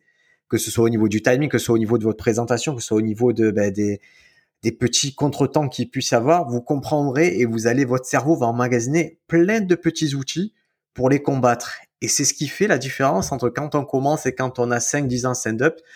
C'est votre capacité à, vous sortir de ces petits pièges-là et à remettre votre prestation sur les bons rails. Est-ce que vous avez senti une évolution entre vos débuts et maintenant? Est-ce que sur une échelle, on va dire que vos débuts, c'était votre puissance, c'était 1. Maintenant, vous sentez à combien par rapport à ça? Euh, par rapport au fait qu'on a, on commence à piger des trucs et des techniques et des astuces et qu'on commence à, c'est ça? Euh, Je sais pas. C'est ça, exactement. Deux. Deux. Bah, on est au tout, enfin moi personnellement, je suis en tout, tout, tout, tout, tout début du début du début quoi. J'ai encore rien compris. D'accord. Toi, Reda? C'est une échelle de, sur 10 Ah, elle est sur 10. Ouais, je sais pas, j'irais 3,5, 4. Quelle arrogance. Et, et ce qui vous permettrait de. Et toi, Briac Et ce qui vous permettrait de, de monter, c'est quoi? Et toi Ah Moi, je, en fait, en fait, comment je vais mesurer En fait, je vais mesurer pas par rapport à ce que j'ai acquis, mais par rapport à ce qui me manque. On va dire que de 8 à 10, ce qui me manque, c'est l'expérience des, des grandes salles, des gros rendez-vous. 7, c'est, tu vois, c'est ce type d'expérience. 7, c'est la tournée, la fatigue, tout ça. Et en fait, au fur et à mesure, je me déduis des points comme ça pour arriver à 3, 4. Et sachant, et je sais ce que je mets dans 1, 2, 3, 4. je sais que je mets euh, l'écriture, tu vois, une connaissance approfondie d'écriture. Je sais que je connais le processus pour bien jouer. Ça veut pas dire que je le fais, mais en tout cas, je connais le processus pour bien jouer. Et en 2 et demi, 3, je sais que c'est plus ou moins, je commence à connaître le circuit. Et maintenant, pour combler le vide, ça va être plus d'expérience, plus de, euh, un réseau plus qualifié, tu vois, je, c'est ces choses-là qui vont me faire progresser par la suite. Mais L'avantage, c'est que je, pense être conscient du chemin qu'il faut pour arriver jusqu'à 10. Et qu'il n'y a pas de raccourci dans mon cas, je sais que je vois pas de raccourci. Je sais que c'est du temps, du travail, d'expérience. Je sais que chaque étape que je dois franchir pour y arriver. Est-ce que vous planifiez justement votre progrès? Euh, Non, moi je sais juste qu'il faut que je joue encore des, des milliers, milliers, milliers de fois pour atteindre euh, pour me donner les capacités de faire ce que j'ai envie de faire. Je sais que je peux pas faire ce que j'ai envie de faire encore. Et ça me saoule, mais il faut être patient, donc voilà. Tu as ce sentiment que tes blagues te dépassent, que ton univers te dépasse des fois? J'ai le sentiment que j'arrive pas à mettre en mots ce que j'ai envie de traduire. Et je sens que même si c'est de mieux en mieux, je suis encore loin de ce que je sens que je veux, je peux faire. Et de toute façon, la seule solution, bah, c'est de travailler, euh, prendre des années qu'il faut pour, euh, ouais, pour arriver à mieux traduire tout ça en, mots et en, et en langage scénique, quoi. Mais ouais, clairement, euh, là. Mais tu as une vision. Est-ce que tu visualises la fin? Est-ce que tu visualises la fin du chemin? C'est-à-dire, est-ce que tu le 9 sur 10, le 10 sur 10, est-ce que tu sais à quoi ça correspond chez toi? Ah, non, moi, je, mais moi, je, je me connais. Je, je, je pense que même euh, si dans, dans 20 ans, je remplis 9 zéniths, je fais des tournées en Nouvelle-Zélande, me demandez pas pourquoi, je me mettrai encore à 6. Donc, euh, non, non seulement je ne visualise pas, mais je suis assez persuadé que je n'y serai jamais. D'accord. Toi, Reda, de ton côté, est-ce que tu visualises ton parcours et ta progression? Non, pas du tout. Comme je t'ai dit, moi maintenant que je me suis rendu compte que dès que je commençais à prévoir quelque chose, ça n'arrivait jamais, je tombais toujours à côté. Et euh, ben en fait, euh, je visualise pas et après euh, c'est j'ai conscience en gros de ce dont je suis capable. Je comprends parfaitement Alex quand il dit que des fois tu as des idées mais tu n'as pas encore les mots nécessaires pour les dire dans un langage qui peut être compréhensible sur scène ou sur une vidéo ou sur n'importe quel support. Donc ça c'est quelque chose dont je suis conscient mais mais euh, je visualise pas. En fait, je suis, euh, moi, je fonctionne pas mal à l'instinct, et du coup, donc, je sens que je suis, euh, par exemple, à, à, tel moment. Tu vois, par exemple, là, je sens que, comme tu as dit, j'ai fait pas mal de scènes, j'ai fait pas mal de tournées, j'ai joué devant plusieurs publics complètement différents. J'ai eu vraiment le, enfin vraiment j'ai eu la chance de jouer autant euh, en ville, autant à la campagne, autant dans des vieux villages. Enfin, j'ai joué même dans des centres de vacances. Donc en fait, j'ai rencontré tellement de publics différents que j'ai j'ai cette expérience là et, j'ai l'impression que comment dire à chaque étape, je ne dois pas voir ce qu'il y a après, mais je dois essayer d'emmagasiner ce que j'ai déjà fait pour en faire quelque chose. Tu vois ce que je veux dire? Ouais. Et du coup, donc là, je suis vraiment dans le dans le mood où je me dis j'ai vécu énormément de choses euh, ces derniers temps. Et en fait j'ai juste pas encore pris le temps pour faire le tri pour essayer d'en faire quelque chose. Mais c'est quelque mais c'est euh, c'est un processus que je fais régulièrement. Tu vois par exemple j'ai eu la chance en 2019 où j'ai fait une euh, une tournée avec un organisme qui s'appelle le CCAS je sais pas si vous connaissez. Non, non. en fait c'est un syndicat culturel d'EDF et en gros c'est le plus gros payeur d'intermittents de France et euh, parce que euh, tous les ans, ils achètent, euh, je sais pas combien de spectacles pour en gros tous leurs centres de vacances qui sont partout. Et j'ai eu la chance de faire une, une tournée dans le Sud-Ouest en tourbus où, où, tous les jours je jouais dans un endroit. Et c'est drôle, autant je jouais parfois en plein air, des fois je jouais dans une grande salle de spectacle, voilà, avec 500 personnes, avec une régie, des lumières. Des fois je jouais en fait sur sur une pelouse. Tu vois, en fait, on avait la scène qui était dans le camion. Donc on sortait la scène, on l'installait, on mettait des lumières, les gens venaient et je jouais comme ça sur la pelouse. Et du coup, donc, tu vois, par exemple, ça c'est un truc que, en gros, que j'ai pas encore eu le temps de d'absorber et, et, et d'en faire un bilan. Mais je sais que ça pourrait vraiment m'être utile parce que j'ai joué dans des conditions autant incroyables que des conditions où tu es là, il y a des gens qui font un tournoi de ping-pong à côté et toi, là, tu dois être plus intéressant que le ping-pong, tu vois. Reda Sediki, le seul homme qui progresse au passé, quoi. Mais c'est un peu ça. Hein, il n'a pas encore progressé. Il a pas encore progressé de ses progrès d'avant. c'est quoi que tu dis toi déjà? Le c'était mieux avant, le fut non. C'était mieux maintenant. Maintenant?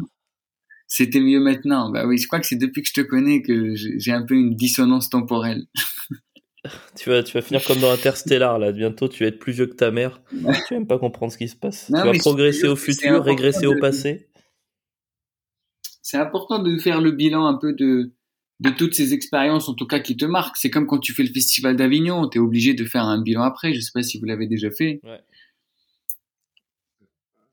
Toi, tu as déjà fait le festival bah, d'Avignon je, je devais le faire. Euh, je devais le faire en juillet dernier, et puis un Chinois a mangé un pangolin. Et pour euh, cet été, je me pose encore des questions. J'ai à peu près 5 jours pour me faire mon avis, mais l'envie dit oui, la tête dit non, le cœur dit oui. Ah bah écoutez, euh, parlons, moi je vous propose de passer sur justement sur le festival Avignon. Donc on va reposer un peu les enjeux de ce festival. Euh, si euh, vous êtes humoriste ou si vous êtes jeune humoriste, humoriste confirmé, le festival Avignon c'est un moment qui est très intéressant dans l'année. Donc c'est euh, c'est sur un laps de temps de, trois semaines, c'est? Ouais, un mois, disons un mois. Allez, un mois à Avignon, il y a vraiment cette effervescence autour du spectacle vivant. En particulier pour nous humoristes, c'est le Off d'Avignon qui va accueillir vraiment beaucoup de spectacles, beaucoup one-man show, beaucoup de propositions. Et là, si vous êtes humoriste, ça peut être un moment vous pouvez y aller pour faire quelque chose. Et quand je dis quelque chose, il y a plusieurs façons de le voir selon où vous en êtes dans votre carrière. Et il y a vraiment une stratégie à avoir. Et, en fait, quand vous allez à Avignon, il faut y aller avec une stratégie en tête et vous dire pourquoi j'y vais. Toi, Avril, si tu envisages Avignon, c'est dans quel but? Euh, Moi, je, enfin, je, je, pense qu'il y a plusieurs manières de, de vivre de, de, ce métier. Moi, je, je pense que euh, mon chemin passe par mon spectacle. Je suis pas hyper à l'aise en plateau, je suis pas à l'aise en vidéo.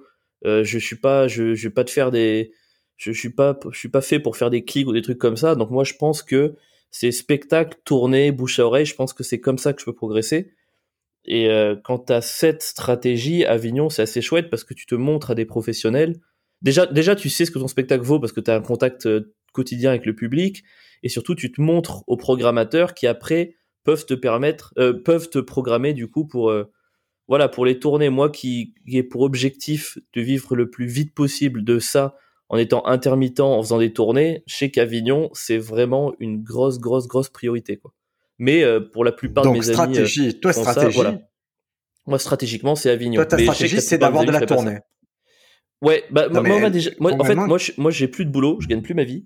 Donc ma stratégie première, c'est euh, de gagner de l'argent. Et euh, le plus sain pour ça, c'est d'être intermittent, je pense. Et pour être intermittent, il faut quand même vendre son spectacle. Mes data Paris ne me suffisent pas pour aller cacher. Donc je pense que ouais, la tournée, c'est le moyen le plus euh, le plus évident pour moi de gagner ma vie avec ce que je fais. Quoi. Ok, donc Avignon, on va dire, c'est très rationnel quand vous êtes humoriste, vous dire Avignon, je suis au contact des professionnels, donc je vais vendre des dates de tournée. Donc ça, c'est une stratégie possible à Avignon, c'est d'y aller pour vendre des dates de tournée. Oui. Toi, Reda, quand tu es allé à Avignon, c'était quoi la, la stratégie derrière tout ça? Alors, euh, la première stratégie, on est tous d'accord, c'est la tournée, c'est d'avoir des dates. Ça, c'est... On est- Moi, je suis pas d'accord avec ce que je veux dire. Je pense que c'est une stratégie. Ouais, ouais, non, mais je te dis, euh, le, Ouais. le, le premier, enfin, c'est quand même, enfin, le but, c'est quand même de se faire connaître et de, et, et, et, et, d'a- et de jouer.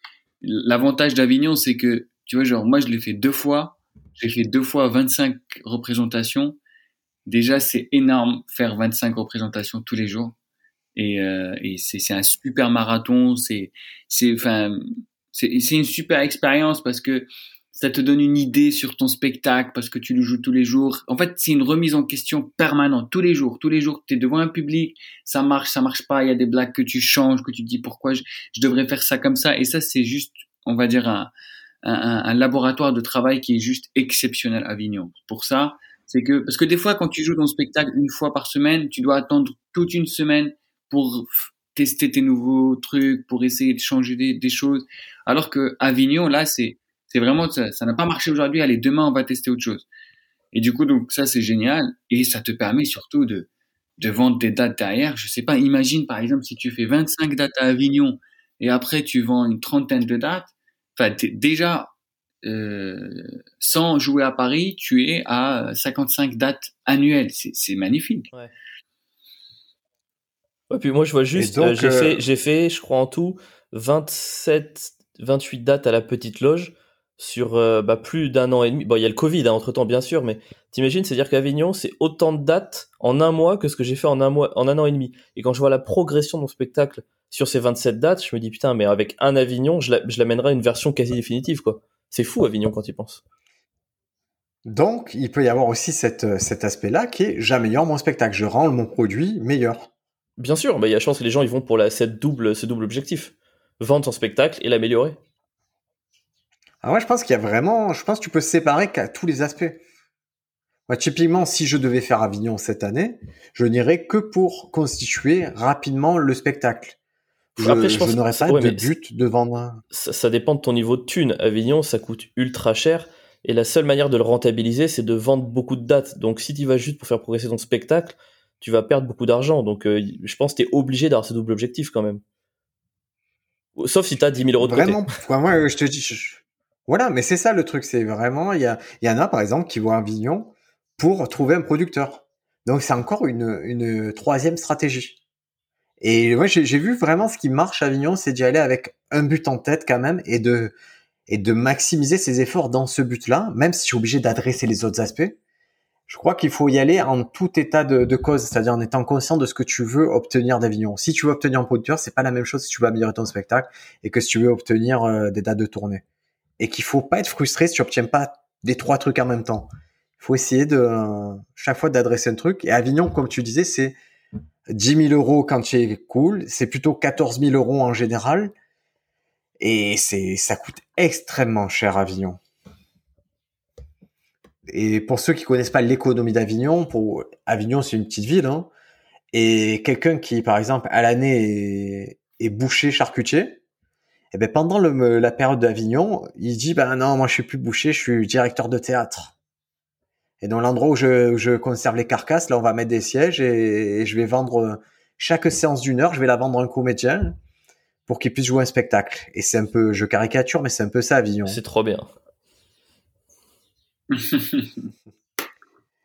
Alors, moi, pour vous dire, cette année, j'ai une stratégie qui est, qui est très passive sur Avignon, mais une stratégie de vieux mec.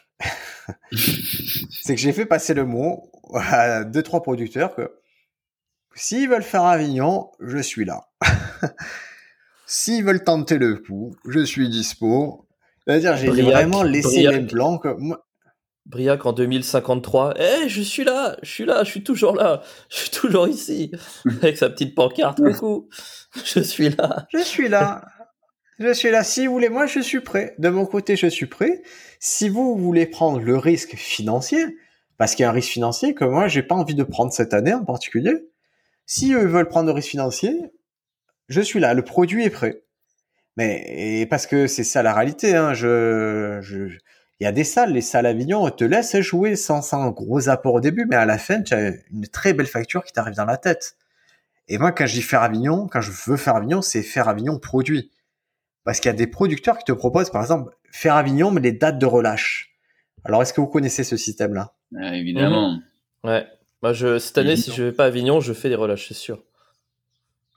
Alors, pour ceux qui connaissent pas, les dates de relâche, c'est Avignon, il y a la législation du travail qui oblige tous les artistes à ne pas faire X représentations consécutives, c'est-à-dire d'avoir un jour de relâche de temps en temps, qu'un jour légal où ils ne doivent pas jouer.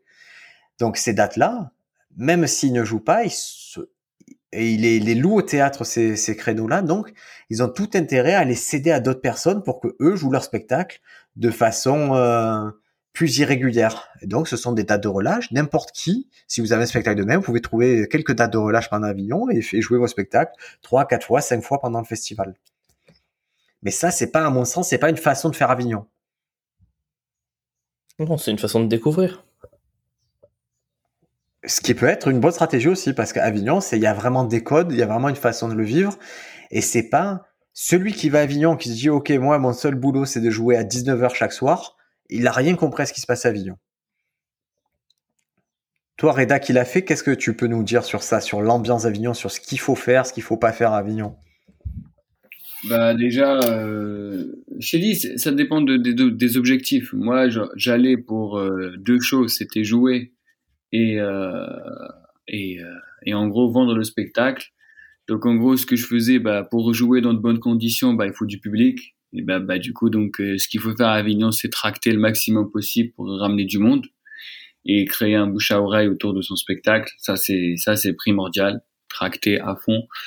Et, et la deuxième chose, c'est euh, c'est de ramener en fait des professionnels. Après moi quand j'y suis allé, euh, moi voilà si si vous avez les moyens, moi je conseille vraiment de prendre quelqu'un qui s'occupe de la diffusion, de l'accueil des professionnels à l'entrée du théâtre, récupérer leurs coordonnées.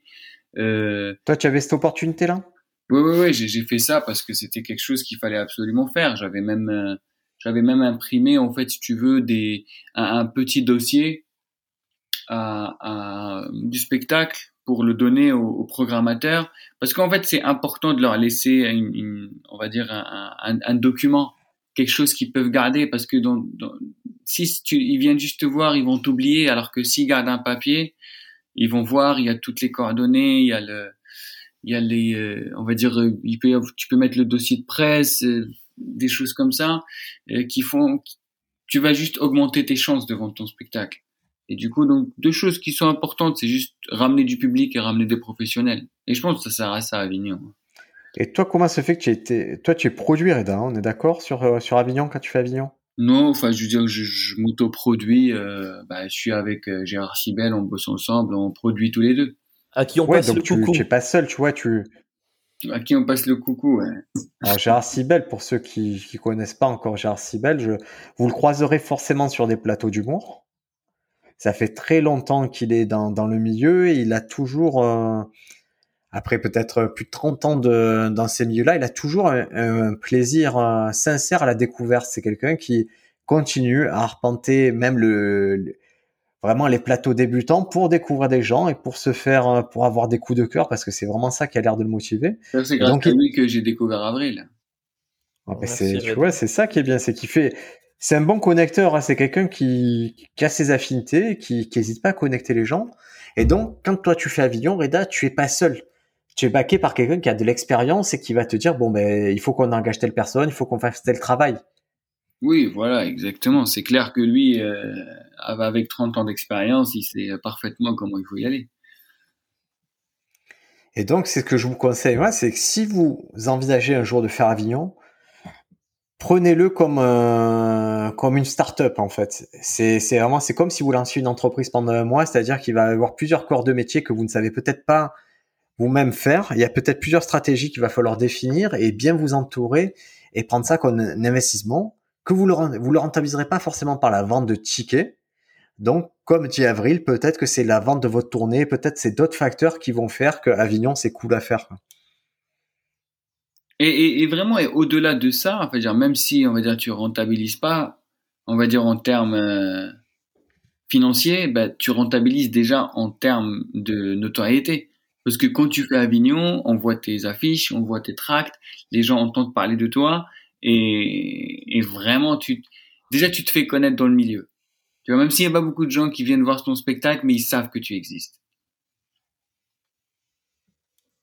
Toi, Reda, tu as une particularité. Moi, je trouve, c'est que tu es un de ceux qui a, qui a une des meilleures coms de l'humour. C'est-à-dire que tu as une com qui reste très élégante et tu, et tu es presque en marge du système de, de la com, du stand-up, des choses comme ça. Il a une trouve. com, Reda Ah ouais, moi, je trouve que tu es un, ah, pour Ouais, moi, il a en ça. marge. Ah, pour moi, il a une com très qualitative où on voit qu'il est, on, on sent qu'il est baqué, qu'il a, qu'il a des gens derrière, qu'il est d'un circuit sérieux et professionnel. Mais il est un peu en marge du système des plateaux, du système de, de cette course-là. On voit que c'est comme s'il était déjà arrivé, qu'il voyait, à mon sens, ça, qu'il voyait un peu le, le jeu de, d'une autre position que, que la masse. Euh, bah, oui, un peu. Enfin, t'as, t'as, pas complètement tort. Hein. C'est après. euh, là, en termes de com et tout, moi, je t'avoue que j'aime, enfin, je veux dire, j'aime pas trop déjà les réseaux sociaux, donc euh, je suis assez minimaliste par rapport à ça, parce que je trouve que notre métier, il est, bah, il est sur scène. Et d'ailleurs, on a, on a déjà parlé avec euh, Alex pas mal de fois de ce délire de devoir faire des vidéos. D'ailleurs, c'est drôle. Alex, quand il a commencé à faire des vidéos, il m'a dit j'ai craqué, j'ai fait des vidéos. Il, a, il a utilisé le mot j'ai craqué. Et, euh, et du coup, il y a ça d'un côté. Et d'un autre, euh, c'est que je sais pas, mais je trouve que je trouve en tout cas en termes de, de stand-up et même en termes d'humour globalement, c'est euh, moi je t'avoue que je me reconnais pas totalement, en tout cas dans le système tel qu'il est fait. Et du coup, donc je le critique pas et je mène juste mon chemin à côté, tout simplement. En fait, je la pense que c'est la chose la plus logique. La stratégie de Reda, elle est très claire. Elle consiste à faire croire que toutes ses absences sont volontaires. Partout où Reda n'est pas, il, il te laisse penser que c'est parce que c'est par choix. Et en fait, ça marche du tonnerre. Moi, pour moi, Reda, c'est c'est le plus connu en France. C'est justement, c'est, il a cette élégance-là de ne pas s'imposer partout. Il est trop fort, Reda. Il est trop fort. Non, mais c'est, c'est pas bête ce que tu dis. C'est-à-dire, le fait de, de, de repérer un système et se dire, je n'en suis pas. Mais nous, ça nous donne un côté élégant de dire, ah, il est pas dans la course avec les autres rats comme nous. Parce que nous, on est clairement dans une course de, de rats et les on, rats, on les le rats, dis alors que Briac, Briac, les rats. Ah, moi, je suis un ragondin. Moi, je suis, je suis- non, non, non. Je suis un rat dégueulasse. Moi, je, je suis dans les égouts. hein. Euh, Pose-toi des Moi, je suis questions. un alors. tigre du Bengale. non. Alors, niveau visualisation, c'est beau ça, hein, de se dire, moi je suis pas un rat, je suis un tigre du Bengale. non, euh, non j'ai fait, un, fait un test il y a pas longtemps, euh, je crois que j'étais un crabe, donc euh, tu vois, comme quoi. Tu sais, les vieux tests. Non, mais je comprends, je, je, comprends ce que vous dites, les gars, mais, mais tu vois, justement, tu vois, quand tu dis ça, Briac, tu dis, moi, je suis un rat, et eh ben, je pense que, en fait, moi, moi, je trouve que, tu vois, pour un, pour un métier, euh, on va dire, aussi individualiste, je pense qu'on est trop les uns sur les autres. On pense trop de la même manière. Tu prends peut-être 95% des humoristes, on pense pareil. Et du coup, donc, et, et, et moi, c'est ça, en tout cas, personnellement, qui me manque, c'est, c'est qu'on puisse tous, euh, on va dire, avoir cet esprit de communauté, mais avec la philosophie de chacun. Et, euh, et je trouve que, que ça manque. Toi, tu me l'as dit, Bria, que, par exemple, tu m'as dit que Sofiane et, et je sais pas qui, ils rigolent un peu au même blague, c'est ça? Ouais, je disais que quand j'envoyais par exemple 30 blagues à, à des jurés, il y a des chances que les jurés, sur plusieurs sessions de concours de blagues, ils rigolent aux mêmes blagues, c'est-à-dire ils soient attirés par le même type d'humour. Ah oui, et on le sent, on écrit un peu les mêmes blagues, même quand des fois quand tu regardes des plateaux, vraiment, si tu, si tu laisses les humoristes comme eux et tu changes juste les sketchs et entre humoristes, bah, le public, il va pas forcément se rendre compte. Et, et du coup, je, je pense que on, et, et c'est aussi difficile parce que parce que le truc, il y, y, a un truc aussi d'ego, parce que des fois on a peur, on essaye de faire euh, rire les humoristes, des choses comme ça. Enfin, on connaît tous ça, et on a peur un peu de, de, de s'assumer complètement. Quelle valeur ça a pour toi le fait de faire rire un humoriste? Est-ce que ça a plus de valeur que faire rire le public? Non, rien, parce que l'humoriste c'est un public comme un autre. Moi j'aime bien, moi je vous le dis, j'aime bien être un humoriste humoriste, ça me fait Mais parce que toi t'es un rat. Ah voilà, je suis un rat d'égout. T'es pas un humoriste, Briac, t'es un rat dégueulasse qui participe à une course dégueulasse, dans des égouts dégueulasses. Là, j'ai parlé comme Reda, t'as vu? Bah, Dégueulasse, c'est dégueulasse. c'est pas, c'est pas moi ça, c'est Romain Fressinet qui dit dégueulasse. Parce qu'il a épousé le phrasé algérien. c'est ça. Il y a trop de fierté, Reda, trop de fierté. Et euh, non, je pense, tu vois, moi c'est pour ça que j'aime beaucoup Alexandre. Vraiment, Alexandre, je trouve que c'est, c'est, je trouve que inconsciemment il se bat contre ça. Il essaye de d'imposer son style. Il essaye de, tu sais, Alexandre, il, il, voulait pas prendre un micro à la main. Finalement, il a fini par prendre un micro tel un stand-upper, mais quand même, il a gardé son identité. Il, il, il, fait un peu au début des deux petites blagues de stand-upper et après, après il, fait du Alexandre Avril et c'est ça que je trouve très noble chez lui. C'est pour ça que je suis, je suis très admiratif envers ce qu'il fait. Il, il, est pas encore connu, mais, mais, mais je dis ça, c'est parce que j'ai espoir. Sinon, non, je dirais jamais ça. Écoutez, on va voir puisque c'est la fin de, de, cet épisode déjà, je ah vous bon propose de, bah, de passer. Ah oui, ça fait une heure, une heure dix qu'on qu est ensemble. Ah bah attends, vu que c'est bientôt fini, je, et je vous propose dire de passer. que je crois aussi énormément en vous deux. Vous êtes des étoiles montantes. on, on, se verra sur l'Olympe. Il y a que la, la, ça, me fait plaisir venant d'un tigre du Bengale, vraiment. Mais pas toi, Briac. Briac, toi, tu es rat. Toi, tu, tu restes, tu restes au mais, tu, mais tu sais que j'aime bien l'être, en fait. En tout cas, moi, je dit, si, si demain je crée la Super League, je vous invite. Ah, la Super League des stand-uppers. Et il y a ce slogan que j'ai vu d'un stade là, qui était joli, c'était euh, créé par les pauvres, volé par les riches sur la Super League. Ouais. Et sur le football, c'est joli comme slogan. Ouais, mais c'est trop de gauche pour Reda.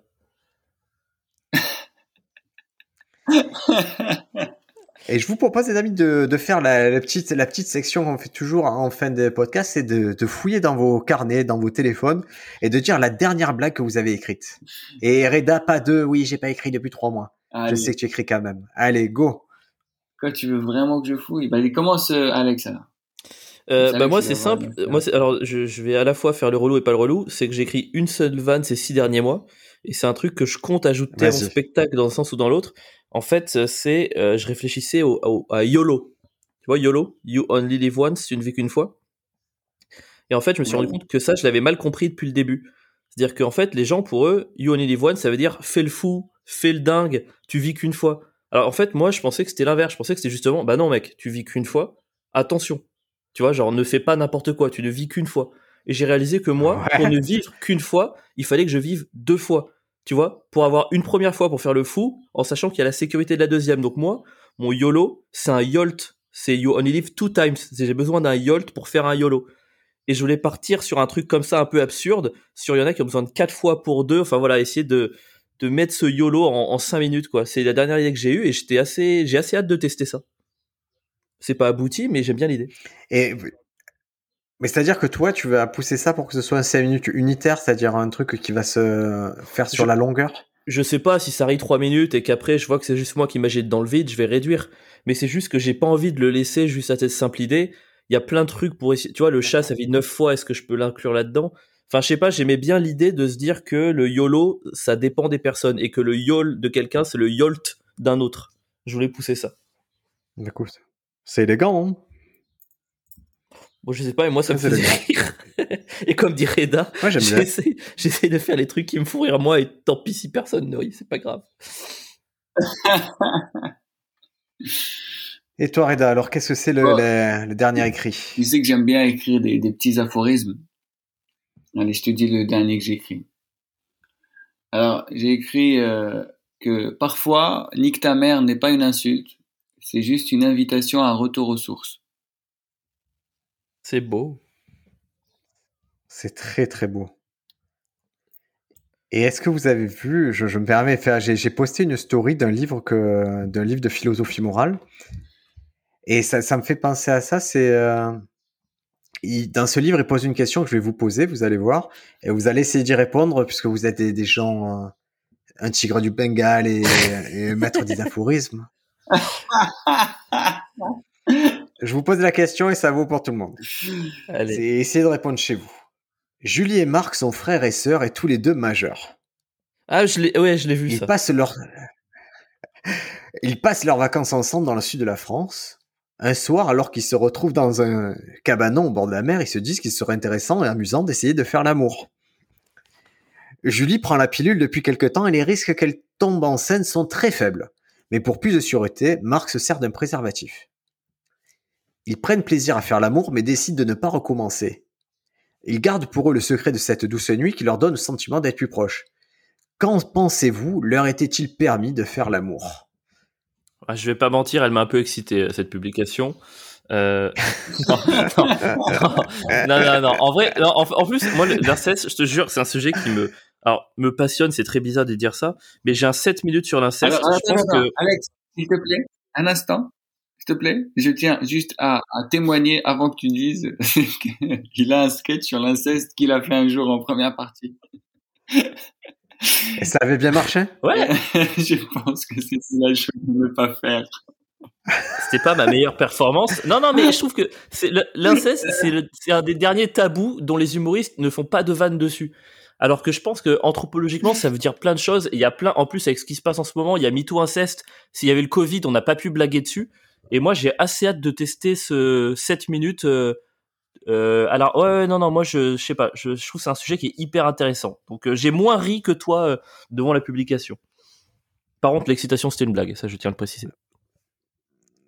Mais l'inceste, ça fait, comme tu disais, c'est un tabou qui est au même titre que le cannibalisme. En fait, c'est c'est ce type de trucs qui sont Mais très encore, peu non, parce que abordés les humoristes ont fait des mais c'est blagues. c'est un tabou.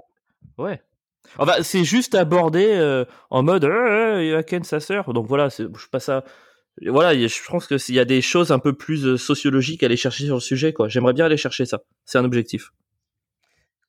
Ben là, surtout que le, le mec, en, en gros, le propos de- du philosophe, c'est de dire c'est de l'inceste en toute innocence. C'est-à-dire, qui ça dérange au final que qui est ça en fait? Pourquoi ça nous dérangerait que ces gens-là fassent ça? Parce qu'il n'y a rien qui les empêche, ils prennent du plaisir, et il tombera pas enceinte, il n'y aura pas de souci de ce type. Ouais, là, Et là, donc, il tu- te pousse tu- à réfléchir à ça. Ouais, là, là, tu pars dans Ouais. une petite apologie. Je pense qu'il faudra que tu t'auto-censures sur ton propre podcast. Ah non, non, non, non, pas du tout. C'est vraiment, je te dis, je me suis documenté sur ça. Ce qui nous amène à la deuxième question, et peut-être que là, là, là, on va être plus, euh, plus d'accord. C'est, c'est un dilemme. Quoi, c'est même pas un dilemme, c'est un homme se rend chaque semaine au supermarché pour acheter un poulet mort et plumé. Avant de le passer au four, il se masturbe dedans. Est-ce que c'est bien Est-ce qu'il a le droit de faire ou pas? Est-ce que ça vous dérange? Bah, ça dépend s'il sert le poulet à sa famille, quoi. Je sais pas. Que pour lui, c'est que lui qui le mange. Oh bah non, bah qu'il se branle, enfin qu'il se fasse plaisir. Si ça donne un peu d'amertume à son poulet, en plus, il peut peut-être inventer un, un umami. Je, là, je trouve que le dilemme, il est pas si fort que ça. C'est-à-dire, toi, tu es OK avec ça? Que, que quelqu'un fasse ça? Ouais. bah, Écoute, à partir du moment où il m'invite pas, euh, ça me va. Hein. Alors, je vous pose un, un autre dilemme. C'est c'est- juste, c'est C'est étrange quand même de le parler chien. une heure de stand-up et de finir par est-ce que c'est normal de se branler dans un poulet, quoi? Il y a, je comprends pas trop la fin. mais, mais ok, parce, que le, parce que le stand-up, c'est ça, c'est se poser des questions que personne se pose et, et d'y amener des réponses inattendues. Allez.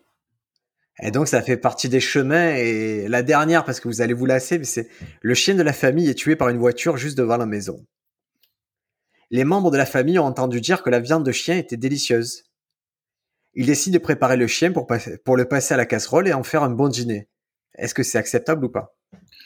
Non. C'est Ça acceptable dépend quand c'est un autre chien. Mais là, c'est ton chien. C'est un membre de la famille, c'est un copain. Tu manges pas les copains.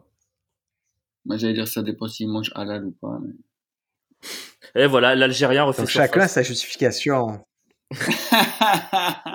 Et Briac, tu fais diversion, mais tu nous as pas dit ta dernière blague.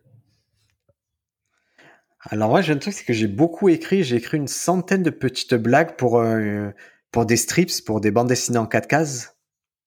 Mais là, tu fais exactement ce que coup, tu je suis as vraiment as envie que Reda fasse. Tu trouves une excuse. Ah tu non, non, mais je vais te dire une blague, mais c'est... euh, Non, non, Alors, non, tu veux en vraiment une blague de stand-up? Je vais chercher une blague de stand-up dans mon Non, répertoire. non, n'importe ouais, quelle blague blague. Non, non, non. Dernière blague que t'as écrite, euh, stand-up ou pas. C'est moi qui fais le Alors, podcast. euh, la dernière blague que j'ai écrite, c'est... Merci, euh, Avril, de me soulager de ce poids qui, qui me pesait depuis un moment. C'est un mec qui parle à... qui parle à, à son écho. En haut d'une vallée, il parle à son écho, et il y a l'écho qui lui envoie un SMS pour lui dire d'arrêter de l'appeler. Voilà, Ah, c'est ça qui me faisait rire. Et il y avait aussi une blague, mais qui, qui m'a beaucoup fait rire, mais je sais que le dessinateur qui doit la mettre en, en image, ça, ça va pas le faire rire. C'est un, un type qui va voir un autre type qui lui dit euh, Je me suis fait mordre par un serpent. À la bite, il faut que tu euh, tu m'aspires le venin. Et l'autre, il fait Ben moi aussi, je me suis fait mordre à la bite par un serpent, il faut que tu m'aspires le venin. Et du coup, ils s'aspirent mutuellement le, le venin de leurs testicules. Mhm. Et et tu as le serpent qui dit c'est moi qui les ai présentés. Et, et je sais que le dessinateur, il va me détester pour cette blague-là parce qu'il a horreur de ce type de blague. Bah, moi, j'ai vu ce que tu m'as envoyé, Briac. C'est pas mal, hein, j'aime beaucoup. Ah, tant mieux, écoute, j'apprécie. Ah oui, oui, j'aime beaucoup. J'ai pas eu encore le, le temps de, de te répondre, mais euh, j'aime beaucoup. D'ailleurs, j'ai même une préférence. Tu veux que je te dirai par écrit celui que je préfère. Ah ben écoute, voilà. Merci les amis, je sais que, que Avril, il, il est en train de- d'exploser son forfait d'itinérance au Sénégal. Ouais. Donc on va, on va mettre fin à ce podcast, ça fait 1h20 qu'on est ensemble. Euh, J'ai eu confirmation qu'il y en a beaucoup qui écoutent ce podcast en courant. Ah oui. Donc euh, 1h20, on est sur, sur du combien? On est sur du, allez, Bah, 10-12 kilomètres. Ou, Ouais, ou quatre dépend sessions de l'allure. 20 minutes. Ça me paraît plus prudent. Mais 4 sessions de 20 minutes, c'est déjà très bien si vous prenez soin de vous en, en ces temps compliqués. Avril, est-ce qu'on est a l'espoir de te revoir dans le podcast prochainement là? Est-ce que tu restes au Sénégal un moment? Euh, non, bah non, bah moi, je, même si c'est très chouette d'avoir le soleil et les restaurants, je guette tous les jours euh, la sale tête de Jean Castex. Sale tête, tête au sens métaphorique, hein, c'est pas d'un délit de faciès. Et dès qu'il dit je rouvre les salles, je suis dans le premier avion, dans le premier cargo, dans un charter, dans une pirogue. Mais voilà, je rentre. Dès que ça réouvre, je rentre. Ah ben c'est ça la mentalité, je te le dis. Je vais faire pareil que toi. Dès que ça réouvre, je suis à Paris avec toi. Allez, bah voilà, on se retrouvera tous à Paris en novembre 2023. Reda, c'est quoi la mentalité pour toi? Ah, moi, je suis déjà à Paris.